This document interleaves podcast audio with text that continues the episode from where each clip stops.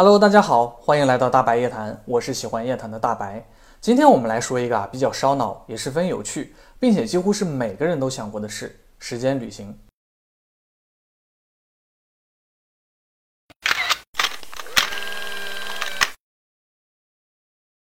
大白刚才说啊，时间旅行是几乎每个人都想过的事。可能有些看视频的朋友就会说，不会啊，我就觉得我从来没想过。那大白就反问一个问题啊，就是你有没有做过什么让你后悔的事？听到这儿呢，可能这些笃定的朋友们就会有一点感觉了。大白觉得呢，几乎每个人都会做过或多或少让自己后悔的事，而且即使很长时间过去啊，可能自己都觉得差不多已经淡忘了，但是说不定某个情景呢，就会触动到自己，让这些记忆呢重新浮上心头。当这些事浮现出来的时候呢，很多人的第一反应就是啊，如果当初我不这样做，那事情的结果会不会好一些？甚至可能还有些人还会进一步去幻想啊，如果自己选择别的做法，那现在的生活会是如何的？其实这在一定程度上呢，已经能够算得上是时间旅行了。只不过这种存在于精神与意识之间的时间旅行的概念呢，非常容易被人忽略。这种对于可以掌控时间、改变因果的幻想呢，几乎是人人都有过的。而且是无关乎每个人的知识结构，甚至是年龄的，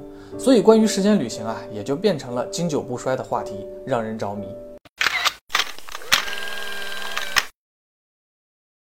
不论是从科学的角度啊，还是文学作品当中，人们看到最多的关于时间旅行的描述与猜想呢，就是回到过去，也叫做时间回溯。大白觉得呀，这可能是因为大多数想要回到过去的人呢，都是经历过后悔这种心理状态，他们都比较想要改变过去，让自己呢变得不再后悔。如果有人真的可以回到自己的过去，那么这些人也就会被称作未来人了。其实很有趣的是啊，在网络上就有许多自称是来自未来的人出现，他们从未来回到自己过去的方式呢，无外乎就是说自己称作时间机器，或者通过时光隧道来到了过去，再或者呢，自己的意识可以穿越时间。他们的目的呢，感觉也都差不多，要么就是无意中呢回到了过去。要么就是自己所在的未来呢，经历了一些不太好的事情，他们想要到过去呢修改时间线，让这些不好的事情呢不要发生。有一些啊，就是自己后悔了一些事啊，想要改变这件事的结果。还有些未来人呢，干脆就是想要让自己在未来变得富有，所以用通过回到过去这种作弊的方式呢，给自己的未来提供更多的机会，比如利用自己知道过去的一些信息呢，让自己中个大奖之类的。看到这些五花八门的未来人的信息啊，很多人都会觉得非常的离谱，但是也有很多人认为啊，这些未来人之中呢，是有真正可以穿越时间的人存在的。那么这些未来人究竟是真是假呢？就有了很多的争论。这里呢，有几个比较有意思的地方。大多数未来人呢，为了证明自己是来自未来的，他们会说一些未来发生了的事情。这些事呢，通常都是一些比较让人记忆深刻的，并且是当时没有办法验证的。比如说啊，某场十分出名的足球比赛的比分，或者啊，地球上自然环境发生的重大变化等等。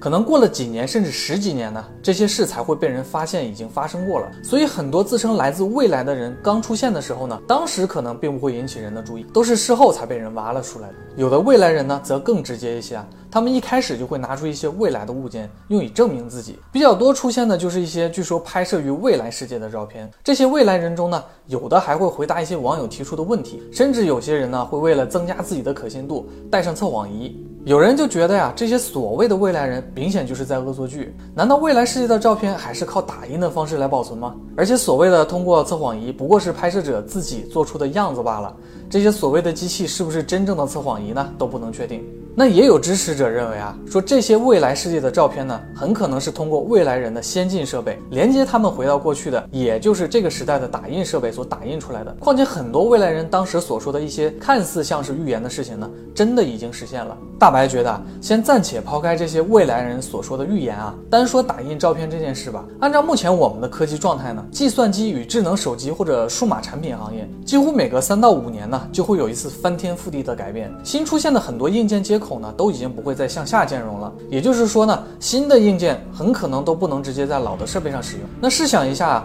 假如这些来自于几百年甚至几千年后的未来人啊，真的是通过时间旅行来到我们这个时代的，那他们保存照片的设设备呢，真的会兼容我们这个相对于他们来说已经算是古代的时代的打印机设备吗？有的人就会说啊，也许是他们在时光旅行之前呢。为了针对和适应我们这个时代而特意设计出来这种设备呢？那大白就觉得，如果真的是这样的话，与其拿出一张所谓的未来世界的照片呢，来证明自己是未来人，倒不如拿出一个超越这个时代科技的设备，更有说服力。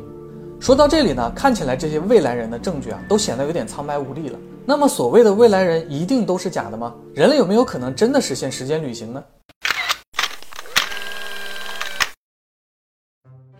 目前根据现有的物理定律啊，科学界的普遍观点认为，当人类可以用接近光速的速度进行移动的时候呢，就可以穿越到未来了。原因是当物体相对运动的速度接近或等于光速的时候呢，运动的物体的时间。相对于外界呢，就会变慢，甚至接近于静止。但是对于时间旅行中啊，可以回到过去这种观点呢，科学界认为是不可能的，因为物质的运动状态是不可逆的。举个例子来说吧，这就像是将一个人冷冻起来，让这个人自身的物质运动无限接近于静止，等到时间过去很久呢，再把这个被冷冻的人解冻。对于这个人来说啊，外部的物质世界早已经发生了非常巨大的变化。而他自身的状态呢，却并没有与外部的物质世界同步运行。当这个人被解冻之后呢，对于这个人来说吧，无疑就像是他穿越到了未来。但是无论如何呢，物质世界都不会逆转倒放。当这个人解冻的时候呢，理论上他永远都不会看到相对于他自身的过去的物质世界。那么真的就没有办法回到过去了吗？其实也不尽然。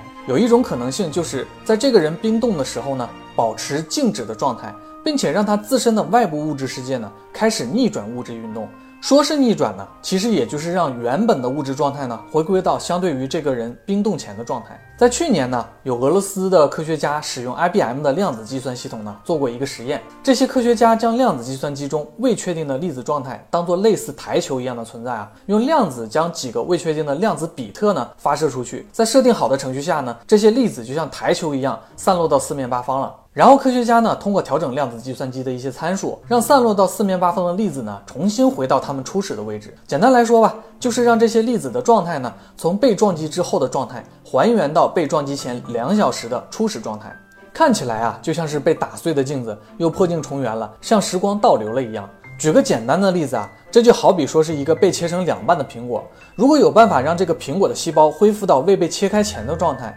那么这个苹果看起来就像是时光倒流了一样，回到了过去完整的状态。那么假如啊，能够将冷冻的这个人的外部的物质世界呢，像恢复切开苹果一样恢复到过去的状态，那么理论上就是实现了时间旅行中的回到过去。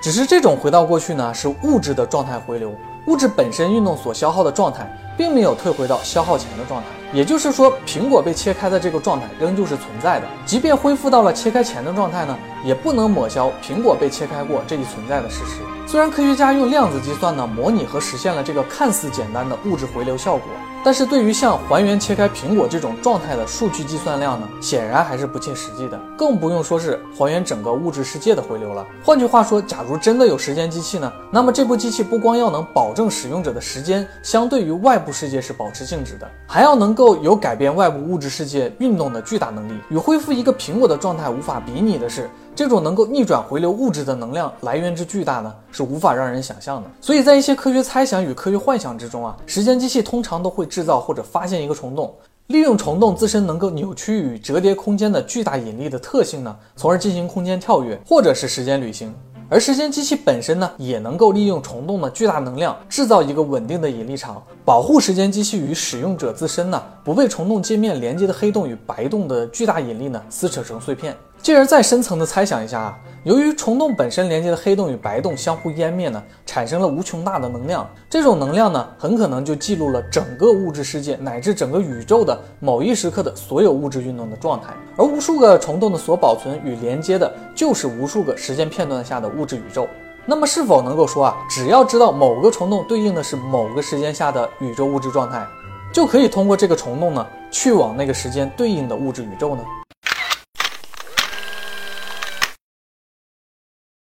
那么，假定有时间机器可以利用虫洞达到某个时间节点的物质宇宙，那么这个宇宙和时间机器所在的宇宙会是同一个吗？多数的科学家认为呢，如果能够进行时间旅行的话，无论是回到过去还是去往未来，所到达的那个物质世界呢，就已经不再是时间旅行者自身的世界了，因为时间其实并不存在，一切关于时间的定义或者概念呢，都是人类自身对于物质运动的一种度量。这种度量呢，目前最终的参照物就是光速。有一种科学理论就是说啊，当进行时空旅行的时候呢，就必须要超越光速。当超越了光速呢，在原本的时间节点就已经无法被观测到了。也就是说啊，假如有人正在观看时间旅行者进行时间旅行，那么时间旅行者呢会突然从观看人的视野中消失，而当有能力超越光速之后呢，才有可能创造或者找到并且打开虫洞。理论上，在进入虫洞的一刹那呢，时间旅行者就已经从自己所在的物质世界消失了。那么，时间旅行者进入虫洞所通往的另一个物质世界呢，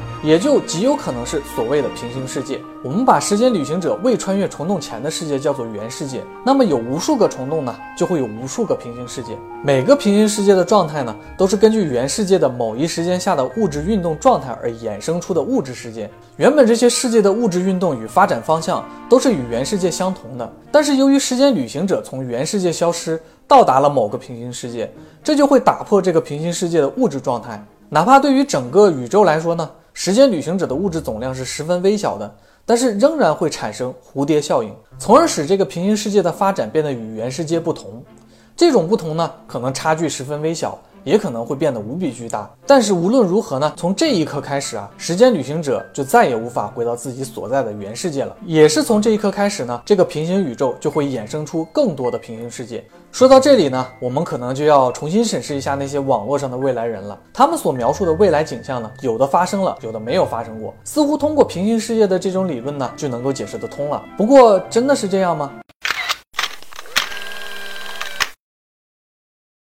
很显然，大多数理性的人呢，仍旧不能相信这些所谓的未来人。大白觉得这里存在着一些悖论与矛盾啊，比如说啊，这些所谓的回到过去的未来人的目的，如果平行世界的理论成立呢，那么时间旅行就会产生无数的与时间旅行者所在的原世界有差别的平行世界。首当其冲的就是啊，时间旅行者最终自然都是无法回到自己所在的原世界。而其次的就是呢，很显然，由于平行世界的物质变化了，时间旅行者所知道的过去呢。很可能在他们时间旅行的瞬间呢，就发生了改变。那么，无论是通过作弊获取财富，还是执行某些任务，他们都不能再回到，甚至是影响到自己的原世界了。那么，他们进行时间旅行的目的呢？理论上也就应该不存在了。而且，这些未来人已经知道了自己的时间旅行达不到目的，并且这种错误的时间旅行呢，会影响和产生更多的平行世界。那么，理论上啊，这些未来人的信息呢，会流传下去，在未来呢，可能也就不应该会再出现这种时间旅行了。所以，这里就会。产生一个与祖父悖论很类似的悖论，就是我们理论上应该看不到有未来人的信息出现。当然，这也不排除啊，未来世界的人类呢，明知道会产生这种错误的时间旅行结果呢，但是仍然要进行时间旅行。不过，如果是这样的话，似乎网络上那些未来人呢，并没有表示他们的旅行是错误的。还有一个十分有趣的地方，就是这些时间旅行者呢，似乎都很喜欢来到近现代这个时间节点。也就是近一百年之内，不知道是因为我们现在的这个时间节点是不是比较特殊，非常值得时间旅行，还是说啊，时间旅行在未来会特别的流行，以至于每个时代都会有时间旅行者光顾。总之，大白所知道的大部分关于时间旅行者的记录与传闻呢，大多都不会距离现在太久远，而且似乎有很多所谓的时间旅行者呢，都非常喜欢在网上说自己是时间旅行者，并且他们大都不会公开自己的身份或者样貌，甚至是声音。